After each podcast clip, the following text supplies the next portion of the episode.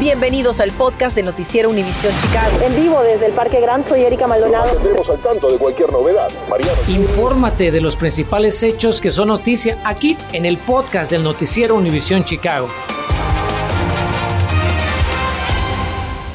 Feliz viernes, iniciamos el noticiero de hoy con un tema que tiene con el alma en un hilo a miles de padres de estudiantes en nuestra área. Varias amenazas de violencia contra escuelas han aparecido en redes sociales y han surgido durante toda la semana como hemos venido reportándole. Mi compañero Enrique Rodríguez está en vivo en el sur de Chicago, en una de las escuelas afectadas. Enrique, buenas tardes. Cuéntanos qué medida toman en estos planteles para evitar algún incidente y también, lo más importante, qué plan tienen las autoridades. Erika, según el superintendente David Brown, ya hay un sospechoso en conexión con estas amenazas a las escuelas. La jefa de seguridad de las escuelas públicas de Chicago dice que las están investigando eh, muy seriamente y que este tipo de amenazas son considerados como un crimen. Dejó eso muy, pero muy en claro. Mientras tanto, hemos observado a lo largo del día aquí en la Academia Simeon que hay una presencia policial, pero ¿Cómo es que podemos hablar con nuestros hijos sobre este tema de la violencia y cómo podemos ayudarles a sanar emocionalmente? De eso vamos a hablar en esta historia con recomendaciones de los expertos. La policía de Chicago y las escuelas públicas de nuestra ciudad ya ponen en marcha un plan de seguridad, luego que, como se enterara en Noticias Univisión Chicago, dos estudiantes de la Academia Simeon fueran baleados mortalmente en dos ataques separados y también se emitieran amenazas en las redes sociales a otras escuelas. Nuestro más sincero pésame para familiares de las víctimas, dijo Brown. En cuanto a las amenazas, empezaron con un mensaje viejo en redes sociales de otro estado que fue compartido en Chicago.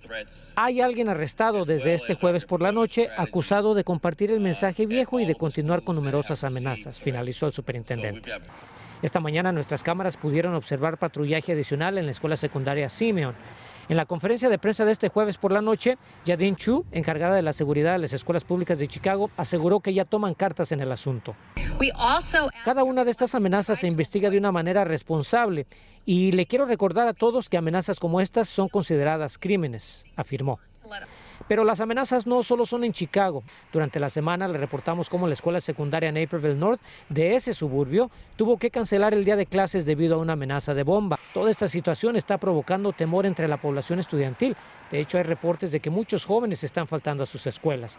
La situación es preocupante ya que según cifras de la policía, en lo que va del año hay 313 jóvenes menores de 17 años víctimas de tiroteos, comparado con 277 en el 2020. Y en cuanto a víctimas mortales, van 37 este año, 8 menos que el mismo periodo de tiempo de 2020. ¿Cuál es la mejor manera como padres de familia de hablar sobre esta violencia con nuestros hijos? Cuando yo digo no evite el tema, básicamente um, los padres deben abrir un espacio para que los adolescentes se puedan desahogar, hacer preguntas, expresarse las emociones. Y como padres, los padres deben escuchar. Ahora, ¿cómo ayudar a nuestros hijos a sanar emocionalmente? Bueno, la consejera Bolan recomienda no cambiar mucho su rutina diaria y sobre todo asegurarse de involucrarlos en actividades deportivas y artísticas. Algo muy importante también, asegúrense de que tengan conexiones con sus familiares y con sus amigos. Ojalá que estas recomendaciones les sirvan. Erika, regreso contigo, nos veremos esta noche. Buenas tardes. Pasemos a temas policiales, pues dan a conocer videos de la cámara corporal del policía acusado de agredir a una mujer en la playa de la Avenida North. Los abogados de Nikita Brown hicieron públicas las imágenes del encuentro mientras la presunta víctima paseaba a su perro en el sendero de esa playa. En el audio del video se escucha a la mujer decir, me estás escupiendo, aléjate de mí, me siento amenazada. Y en repetidas ocasiones le pide al oficial que se ponga la mascarilla, pero este se rehúsa. El oficial, a quien no identificamos, pues aún no enfrenta cargos, de acuerdo a la organización The Invisible Institute, tiene 24 quejas en su contra por conducta inapropiada, 11 por fuerza excesiva y 17 menciones honoríficas. Y ya que estamos en el tema, realizan dos recaudaciones de fondos para el oficial Carlos Yáñez Jr., herido en el tiroteo que cobró la vida de su compañera, la oficial Ella French. Los fondos serán para la recuperación de Yáñez, quien recibió tres disparos que lo han dejado parcialmente paralizado y sin un ojo. La cita es mañana sábado en el 7123 oeste de la avenida Higgins a partir de las 3 de la tarde y el domingo habrá otro evento de recaudación organizado por la familia de Yáñez, esta vez en el 4201 oeste de la calle 55 a partir de las 5 de la tarde. Bueno, revisemos las métricas de la pandemia en Illinois. En las últimas 24 horas reportamos 3.304 casos de coronavirus y 40 personas que lamentablemente perdieron la vida. Mientras, al cierre de la semana, la tasa de positividad disminuyó ligeramente para ubicarse hoy en un 3.7%. En los hospitales hay 1.926 pacientes con COVID-19, 474 están bajo cuidado intensivo y 252 conectados a respiradores. Esta tarde ya tenemos una decisión final con respecto a las dosis de refuerzo de la vacuna de Pfizer contra el COVID-19. La directora de los Centros de Control y Prevención de Enfermedades, Rochelle Walensky, recomienda que deben recibir una tercera inyección de Pfizer las personas mayores de 65 años y residentes de asilos y también aquellos mayores de 50 años con problemas de salud, mientras que pueden recibir el booster las personas mayores de 18 años con problemas de salud y trabajadores cuyo empleo ponga en riesgo, así como otros grupos de alto riesgo como personas en las cárceles. La dosis de refuerzo debe administrarse seis meses después de la segunda inyección de Pfizer presentan un proyecto para revitalizar un área de Humboldt Park. El plan municipal busca adquirir y desarrollar 10 lotes en la esquina noroeste de la Avenida North y la Pulaski Road es que quieren transformar esa intersección para desarrollar un corredor comercial y convertir en vivienda asequible el antiguo edificio del Banco Pioneer, que incluso ya tiene designación de lugar arquitectónico de Chicago. Una de las formas de decelerar este, este proceso tan rápido de desplazamiento es construyendo viviendas asequibles donde el 100% el 100% de todos estos apartamentos van a ser asequibles.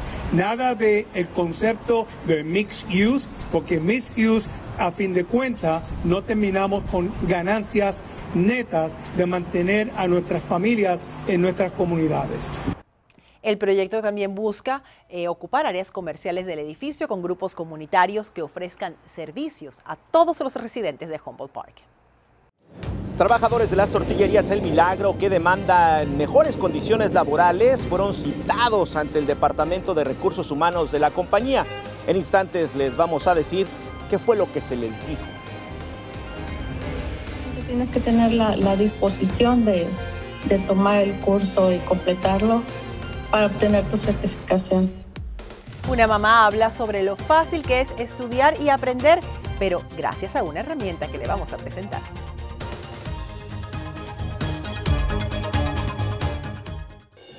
Continuamos con el podcast del noticiero Univisión Chicago.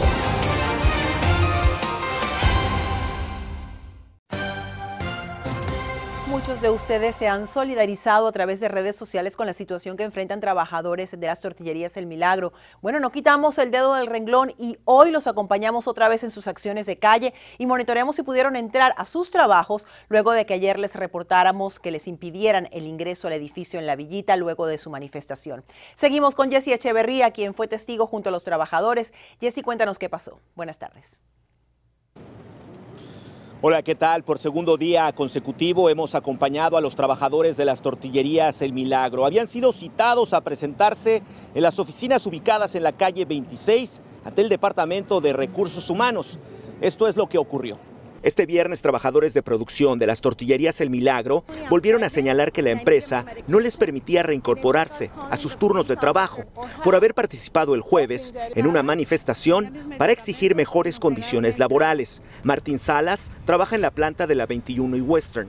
Con lo que me encontré hoy en la mañana fue una policía, no sé de qué clase de policía, estaba con su chaleco antibalas, con una pistola una macana, y eso se llama intimidación hacia el empleado.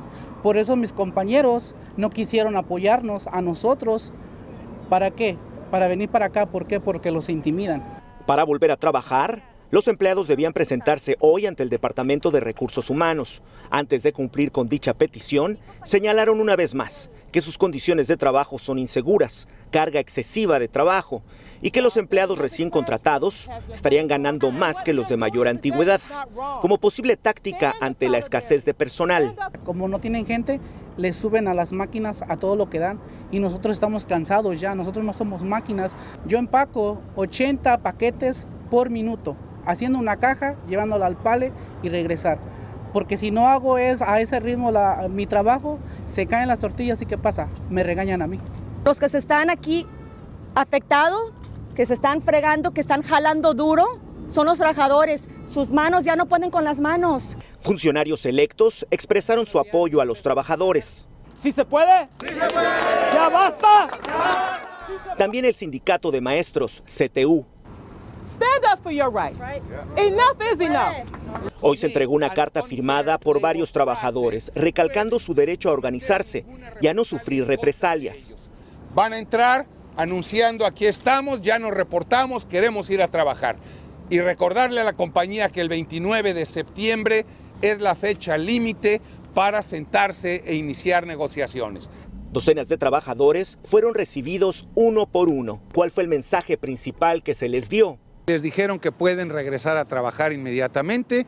A los trabajadores que, eh, que les impidieron trabajar ayer, regresar a su trabajo, les van a pagar las seis horas que perdieron de sueldo. Algunos solo se habían acercado en busca de tortillas. Se fueron sin ellas, pero dejaron un mensaje de apoyo para los trabajadores. Sin su mano de obra de ellos, nosotros no comeríamos. Entonces, es justo. El comunicado más reciente que hemos recibido de las tortillerías El Milagro dice que siguen todas las pautas de empleo federales, estatales y locales. Además que actualmente están trabajando para solucionar los problemas de producción en general, contratando a diario nuevo personal. Solicité una declaración sobre la actividad que se realizó el día de hoy. Sin embargo, hasta el momento no hemos obtenido una respuesta. Soy Jesse Echeverría desde La Villita, Noticias Univisión Chicago. Gracias, Jesse. Ahora, si usted ha descartado la idea de estudiar o aprender algo porque no tiene dinero, no tiene automóvil o no tiene quien le cuide a los niños, pues ponga atención a lo que Carmen Vargas nos va a presentar. Se trata de una herramienta a prueba de todos estos inconvenientes y que podrá servirle como ya le ayuda a otros padres de familia. La ciudad de Chicago, en colaboración con Coursera, ofrecerán más de 5.000 cursos y decenas de certificaciones sin costo alguno a los padres de unos 64.000 estudiantes de las escuelas públicas de Chicago que sean parte del programa Chicago Connected, mismo que les provee Internet gratis. Noemí Ramírez dice que lleva poco más de tres meses tomando estas clases. Me ha beneficiado mucho el ah, obtener recursos gratuitos para seguir ah, preparándome y, y buscar una opción de empleo o una opción de abrir mi propio negocio. Los padres de los estudiantes que son parte del programa Chicago Connected deben recibir un correo electrónico con instrucciones para registrarse para los cursos. Pero si usted es elegible y no ha recibido dicha invitación, debe comunicarse con el grupo de apoyo de padres de la escuela de sus hijos. Coursera is an online learning platform, meaning Coursera ofrece cursos en línea, lo que permite que los participantes aprendan a su propio ritmo. Los cursos son impartidos por profesores de universidades de todo el país y todo el mundo. Y ahora nuestras familias que son elegibles para el programa Chicago Connected tendrán acceso a estos cursos y certificaciones completamente gratis. Las clases de Coursera están disponibles en español y otros idiomas. Noemí, por ejemplo, ya tomó un curso de finanzas personales y dice estar muy satisfecha con los resultados. ¿Qué significa para usted como mujer latina tener acceso a esta educación gratuita? Esta es una, gran oportunidad para las mujeres que no tienen tiempo de, ir a tomar a un lugar, un taller, porque yo lo estuve tomando después de darle de cenar a mis hijos me ponía en la computadora y me sentaba a tomar el curso. Escuchó, si su niño recibe internet gratis a través del programa Chicago Connected, usted padre de familia podría tomar ventaja y recibir cientos de cursos y decenas de certificaciones completamente gratis. Es importante señalar que la fecha límite para enviar la solicitud es este próximo primero de octubre. Si es comerciante y cree que ya no hay más ayuda disponible para su negocio, tenemos buenas noticias. Hay un nuevo programa que tiene fondos para ayudarle y le contamos cómo solicitarlos. Infórmate de los principales hechos que son noticia aquí en el podcast de Noticiero Univisión Chicago.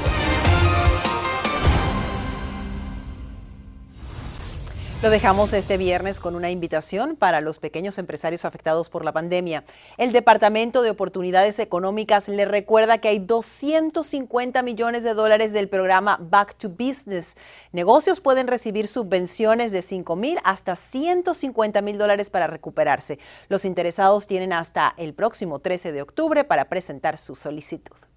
Bueno, nos despedimos de parte de todo el equipo de Noticias Univisión Chicago. Mil gracias por su confianza. Nos vemos de nuevo a las 10 con nueva información de lo que es Noticias este viernes en Chicago y los suburbios.